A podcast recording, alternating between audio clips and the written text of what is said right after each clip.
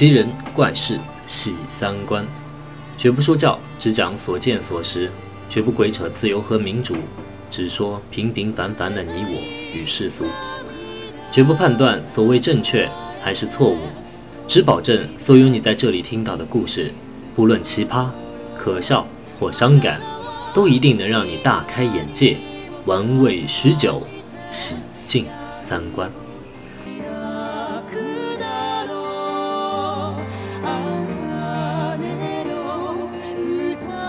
奇奇怪怪的故事只讲给同样奇奇怪怪的人来听。接下来就让我们进入本期主题：不被世界需要的人。你觉得自己被周围的人需要着吗？你有没有想过，如果自己突然出了什么事儿，有谁会为你难过、为你掉眼泪吗？如果有，哪怕只有一两个人，那也足够。马克思说过，人的本质就是一切社会关系的总和。听上去很难理解吧？掰开了揉碎了这么说。如果有一天，这个世界上曾经所有认识你的人突然都不记得你了，你的工作单位没有了你的位置，你的同学不记得有跟你一起上过课，你的父母想不起来有没有你这么一个孩子，你的身份证号码根本找不到你这个人，有没有突然觉得寒气一下从脊梁骨后面冒出来了？啊，放心，我这个人特别胆小，从来不敢说什么鬼故事。只是要跟你讲明这么一个道理：人是社会性动物。如果你被这个社会彻底遗忘，彻底不再需要，那么你根本就活不下去。好了，背景介绍完，接下来就是洗三观的部分了。老样子，我们先给那个当事人打个马赛克。以下故事纯属虚构，如有雷同，那只说明一件事儿啊，就是你的世界足够大，身边的奇葩足够多啊。为了叙述方便呢，以下主角由我来代称。我是一个警察，多年前我们侦破了一桩大案，恶性连环杀人案，案子全发生在农村。要知道，现在的农村基本都已经空了，青壮劳力早已去到大城市打工，留下的全是老弱妇孺。而这一系列连环案的被害人几乎全是十几、二十岁的年轻女孩，每一具尸体都是后脑或背部遭到钝器重击，并且都有被性侵犯的痕迹。比较不符合常理的是，经过法医鉴定，所有被害人都是被先杀后奸。看着这么多条人命，我心里真是对这个连环杀手恨入骨髓，绝对是个变态。那些尸体不是肢体变形，就已经是脑浆流满地。面对这样的场面，他竟然还能做出那么龌龊下流的事情。我暗暗下定了决心，一定要把这个罪犯给绳之以法，恨不能什么满清十大酷刑都给他用上，让他好好尝尝那些被害人死前受到的痛苦和死后遭到的侮辱。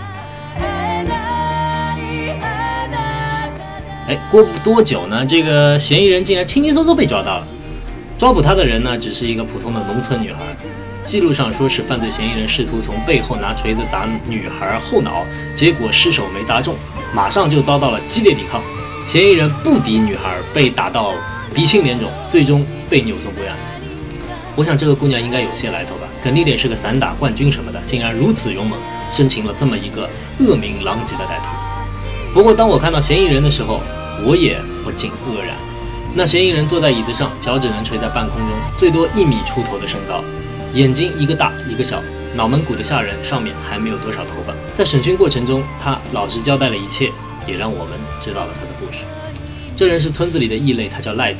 父母生下他时，他就有严重的畸形。农村人穷，原想直接就扔在山里，可他的奶奶舍不得，便抱来养。赖子的父母后来离开了这个村，不知道是不是还有什么缘由。总之，再也没有回过这里。赖子生来就带有许多病，没有药，只能硬扛着，一走路全身都会疼。赖子说他应该是十八岁，具体什么出生日期他自己却也说不清楚。因为赖子奶奶记性不太好，而赖子知道的每件事都是奶奶告诉他的。赖子不能上学，因为一上学就会被人欺负。赖子几乎不出门，因为害怕别人看他的眼神。世界上只有一个人跟他说话，只有一个人会对他笑，那就是他奶奶。听到有些地方让我很不舒服，烟一根接着一根。我问赖子抽不抽烟，他说不会。后来我也不知道哪根筋搭错了，问了他一个问题：你这辈子最开心的事儿是什么？赖子笑了，眼睛一大一小更明显了，带着农村人特有的朴实劲儿，慢慢说了起来。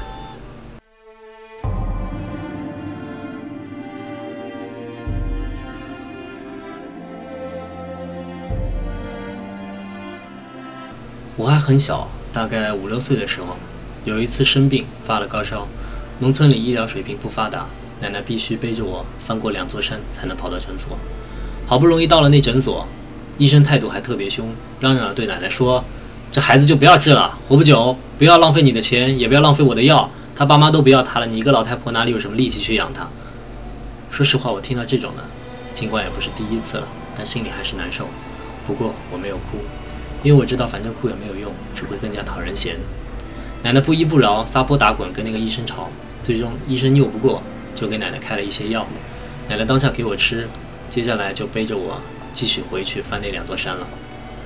回去的路上我太困了，可能是因为药的原因吧，就睡着了。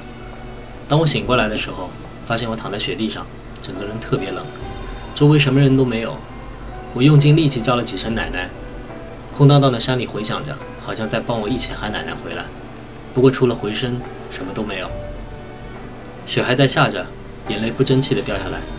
我想，真的也就到了这一天，奶奶也不要我了。终于，她也不要我了。不过也真的不能怪她，换了谁不这么做呀？她每天种地那么苦那么忙，回家里来还要喂我吃饭，给我洗澡，帮我擦身，我拖累她也太久了。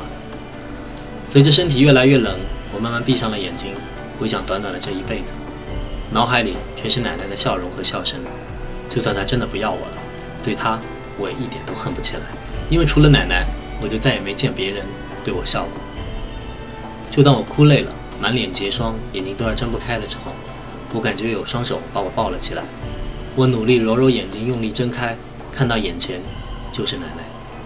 她头上流了点血，告诉我，刚刚不小心滑了一跤，给撞上的，一下没缓过来就给晕了过去。要不是我叫他，这大雪地里可能就醒不过来了。我就笑，傻笑。我记得我从来就没有笑得那么快活过，奶奶也跟着我笑，一起笑。后来我觉得身体一下子就好了，我都不要她背了，我就跟着她手牵手一起走回了家。那天晚上走的那段山路，应该就是我这辈子最开心的事儿。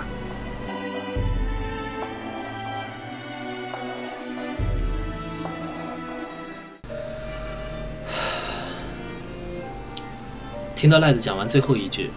手上的烟屁股都已经烧到我手了，我问他：“你奶奶现在呢？”他没说话。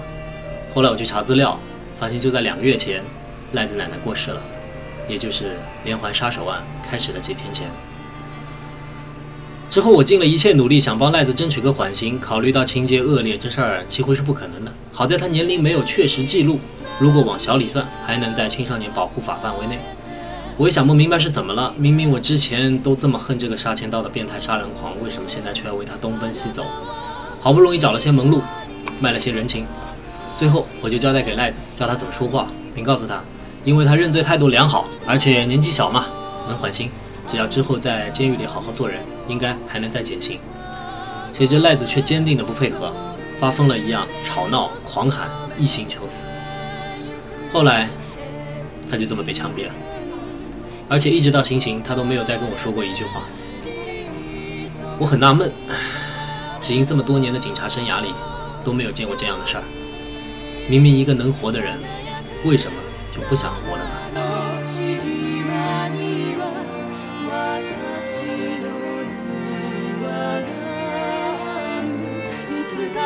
故事就到这里。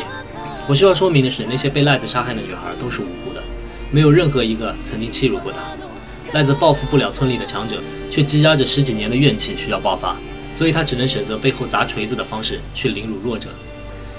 你可以瞧不起他，说他没种，为什么不敢当着面来？你也可以说杀人偿命，这是天经地义的事儿。但我只想提醒一句，你会这么想，只因为你是强者。至少在赖子面前，一个一六五个头的精瘦姑娘已经足够把他揍得鼻青脸肿了。每个人都是反映他身边环境的镜子。如果别人都对着他笑，那他自然而然的就会笑着去面对别人。人性本善还是本恶，没有人能说清楚。我只能肯定的说，赖子杀了人，犯了罪。从案情记录来看，确实也相当变态。但到底是什么促使了这一切的发生？说真的，凡事不能只看片段。如果说村里的姑娘被连环杀害是湖面上的涟漪，赖子是水里吐泡泡的鱼，那整个村都是铺在湖底的泥。谁也别装逼！要是你成了赖子，要是你也成了不被世界需要的人，你会选择缓刑，还是死刑立即执行？我是主播广树。宽广的广，大树的树。如果喜欢这样的奇葩故事，欢迎添加微信公众号“七人怪事喜三观”或是我的个人 QQ 幺幺五七零幺四幺四，说说你的感受，或是把这里当做一个树洞。平时有什么委屈的、开心的、蛋疼的、不好意思跟别人说的、没法说的，请尽管来跟我说。呃，个人因为从事苦逼广告行业吧，平时都还比较忙，但是非常喜欢交朋友，也非常喜欢跟人聊天打屁，所以请尽管留言，只要我一有空，就会第一时间来听你的故事。另外，再做一个广告，我跟一些朋友呢凑在一起，正在做一档全程高能无节操聊天的节目，叫做“叉叉圈圈一身黑”，主要就是嘲讽一些时下年轻人间流行的话题。大概半个月出一期吧，跟我们这一档节目的差别还是挺大的。但老是听着别觉得太纠结、太抑郁、太闹心了呢。欢迎去隔壁听我们吹吹水。下期话题：给你希望还是绝望的彩票？尽管今天我是一个屌丝，但或许明天我就是有车有房的高富帅，因为我的手里捏着一张或许就中五百万的彩票。如果你也有这样的想法，那么敬请期待下期节目。别的不敢说，保证喜三观。